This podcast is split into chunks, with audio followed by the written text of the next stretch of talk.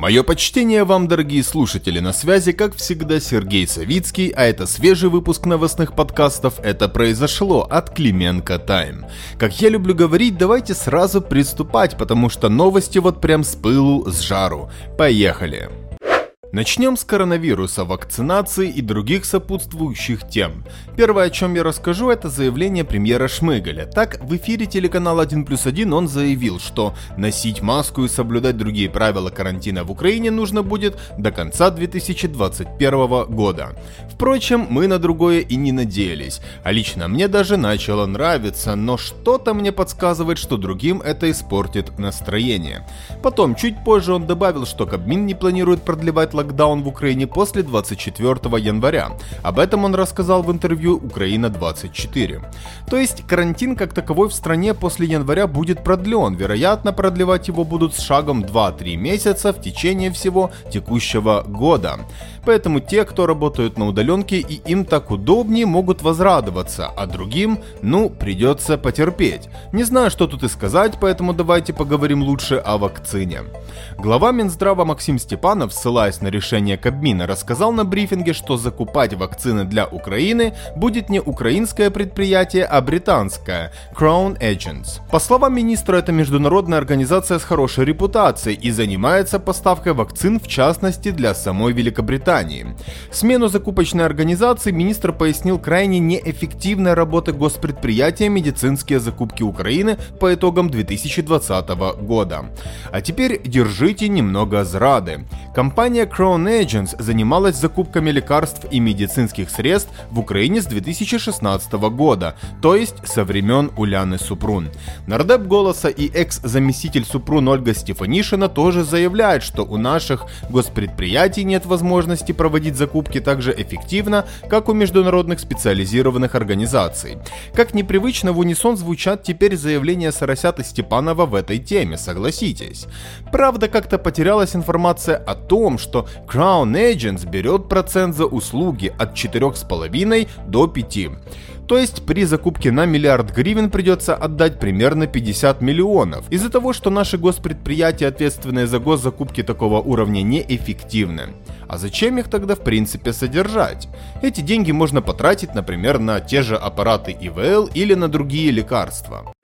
И раз мы упомянули Степанова, давайте им и продолжим. По информации источников РБК Украина, у президента Зеленского сделали вывод, что министр здравоохранения Максим Степанов неэффективен в плане поиска вакцин от короны. Якобы сейчас в работу по поиску медпрепаратов активно включается ОП и уже всем украинским послам дали разнарядку вести переговоры по теме. Но это еще не все. Также якобы Pfizer и Moderna ждали 8 месяцев запросов от украинского Минздрава, но они не поступали. Тому же Степановым не решена история, опять же по данным источникам издания, с AstraZeneca. Проблема там в политической плоскости и заключается в том, что их представительство в Украине принадлежит россиянам, и это, мол, осложняет переговоры. Однако тут важно понимать, что это не официальная информация, но то, что и офис президента занимается поставками вакцины изданию подтвердила заместитель Андрея Ермака Юлия Соколовская. Переговоры по этому вопросу, по ее словам, провели с президентами Франции, Литвы и Португалии. Также, по словам Соколовской, в этой всей движухе помимо ОП участвует и вице-премьер-министр Ольга Стефанишина и украинские посольства. В общем, Степанова после его демарша с локдауном в ОП держат уже только в качестве громоотвода по короне, судя по всему. В принципе, вы сами видите, как он справляется, да и я на себя ощутил все прелести отечественной медицины, когда чуть что, то сразу обращайтесь к семейному врачу. Кстати, расскажу случай из жизни. Знакомому стало плохо, и тот отправился к семейному врачу. Знаете, что произошло? Ничего. Всем врач уехал на курорт, а принять его так и не смогли. Таке життя. Несмотря на всю ситуацию с короной, в стране есть еще и другие больные места. Например, сегодня в ряде городов Украины проходят акции «Стоп тарифный геноцид». У нас в Телеграме есть фото акции под зданием Харьковской ОДА. Кроме Харькова, по стране еще подобные митинги проходили в Киеве, Борисполе, Ровно, Миргороде, Виннице, Херсоне, Одессе, Сумах, Лубнах и в Донецкой области. Но самая гарь произошла в Житомире. Там протестующие вообще взяли штурмом здание облсовета и заблокировали зал заседания заседаний. Некоторые из них отправились в Житомир теплокоммунэнерго. Протестующих же под зданием Житомирского горсовета впустили в сессионный зал для дальнейшего обсуждения сложившейся ситуации. Журналисты, находящиеся на месте событий, сообщают, что в акциях участвовали около 250-300 человек, что, конечно же, немало для такого относительно небольшого города, как Житомир. Но вот плакаты, судя по фотографиям, которые у нас в Телеграме, у митингующих напечатаны в полиграфии, а не подготовлены от руки, что четко указывает на уровень организованности. Также у нас есть видео с еще одной Гарри, только в Ивано-Франковщине. Там было перекрытие дорог протестующими в районе населенных пунктов Ямница, Криховичи, Павловка, Голень, Брошнов, Березовка, Майдан. Интересно, что сейчас начинается некое уже скоординированное движение против повышения тарифов, в котором местами торчат уши людей, близких Кавакову. Хотя если принять во внимание, что эти протесты должны ударить по Денису Шмыгалю и Юрию Ветренко, то все становится на свои места, потому что они костью в горле Авакову. Поэтому его участие в этой истории совсем не удивляет. Причем ведь уже понятно, что офис президента в известной степени ставит на Ветренко и двигает его на премьерство. Но Аваков этого внимания не берет и действует. Пока осторожно. Хотя из ОП ему в последнее время намекают, что свои игры с его стороны не приветствуются и что что надо не витать в облаках премьерства, а сначала закрыть харьковский кейс. Только я слабо представляю его эффективный менеджмент, учитывая то, в каком состоянии у нас ГСЧС и полиция. Эффективности почти ноль. Zero. Но больше всего в обсуждении ситуации с тарифами на газ нам нравится Арсений Яценюк с этим цинизмом космических масштабов. Он пишет о том, какое ужасное решение принял Кабмин, понизив цены. Хотя понижение там чисто формальное, но все же. Если простыми словами описать пост Яценюка, который нас заинтересовал, то получается, что госрегулирование цен на газ это плохо и это чуть ли не возвращение во времена СССР. Типа когда квартиры давали бесплатно, а колбаса копеечной была. Так вот, китайская копия музыканта Моби считает, что действие власти это популизм и непрофессионализм, а успешный успех это субсидирование, рыночная экономика и в том числе рыночное ценообразование газа. Все эти тезисы, конечно, понравятся западным партнерам, но не нам с вами. Странно, но до того, как прийти к власти путем переворота в 2014-м, Яценюк втирал украинцам совсем другое и обещал им дешевый газ собственной добычи, о котором внезапно все забыли как раз после прихода Яценюка к власти и запуска рынка газа. Не вспоминают, кстати, до сих пор. Арсений, ваша дикая самовлюбленность не повод считать украинцев дебилами с нарушением памяти. Теперь отдельно поговорим о Юрии Витренко. Сейчас против него поднимается зрада из-за слов о желании экспортировать газ независимых добытчиков из России. Кого он имеет в виду? Лично для нас загадка, ведь в РФ именно «Газпром» занимается экспортом всего трубопроводного газа и российского, и идущего из Средней Азии. Хотя нам в этой истории больше всего нравится другое – истошные вопли о том, что Витренко хочет разрушить энергетическую независимость Украины от Кремля. Ну да, ну да, этот легендарный словацкий газ. Вы знали, что его там столько же, сколько в Эмиратах нефти? Это пост-ирония, если что.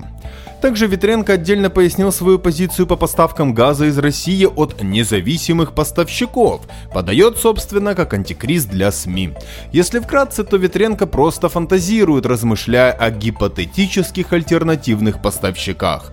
И очень характерно, что он считает более реальным вариантом заставить Россию сделать что-то на территории России, чем добиться, чтобы украинцы получали вообще-то принадлежащий им по конституции природный газ украинских недр под доступной цене. Как и для Яценюка, для него эта тема, видимо, табу. Подытожу эту тему и пойдем дальше. Мне кажется, что мы живем в парадигме, где Украина это большая корпорация, а мы с вами рядовые рабочие, которым придумывают все новые и новые требования, от которых ни компания не расцветает, ни сотрудники. Ну, о каком таком вонючем патриотизме и славоукраинстве может идти речь, если нам вешают мивину, рассказывая о великом рынке газа, о национальных интересах, запрещая язык и усложняя работу предпринимателей и другой ереси. Я когда был еще ребенком, меня послали за хлебом, а я вместо этого купил диск с игрой. В итоге я остался без ужина. Тут та же ситуация. Человека не прокормишь рассказами о вашем вонючем рынке. Я все сказал, переходим к другой теме. А теперь наша непостоянная рубрика «Соросята и партнеры». Ульяна Супрун, судя по всему, не покидает Facebook полностью и продолжает вести бложек с личной страницы. Проще говоря, мы, возможно, будем и дальше наблюдать за ее деятельностью, только вряд ли это будут медицинские советы.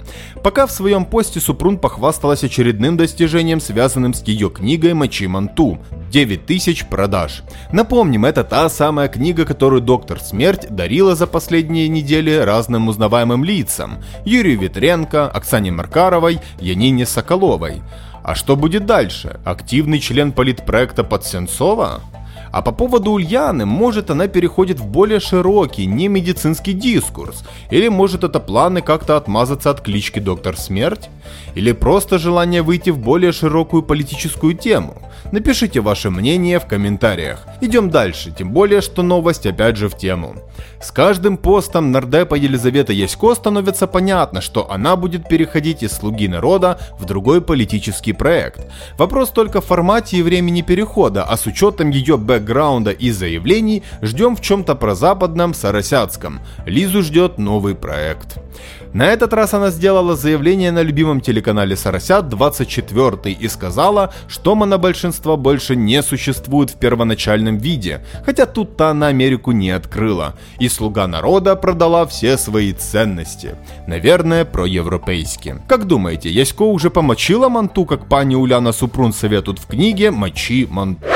Ну и на закуску. Важное о деле замглавы офиса президента Олеге Татарове, которого так хочет сбить с должности НАБУ и прочие соросята. Сегодня НАБУ сообщила, что Высший антикоррупционный суд обязал генпрокурора Венедиктову рассмотреть ходатайство о необходимости передачи дела замглавы офиса президента Олега Татарова от СБУ назад в Нацбюро. Такое решение якобы было принято 13 января. НАБУ опубликовала его выдержку. Но потом пришла рубрика «От такой». Зам главы офиса президента Олег Татаров в своем телеграм опроверг заявление НАБУ о том, что Высший антикоррупционный суд обязал генпрокурора Венедиктову рассмотреть ходатайство о необходимости передачи его дела от СБУ назад в Нацбюро. А мы-то только хотели написать, что ряд коллег некорректно подают информацию, будто суд прямо-таки обязал передать дело, а не всего лишь обязал офис генпрокурора рассмотреть этот вопрос. В общем, в этой теме все стабильно. Соросята атакуют Татарова, но в энный раз их посылают на все четыре стороны, что без относительно фигуры самого Татарова нас не может не радовать.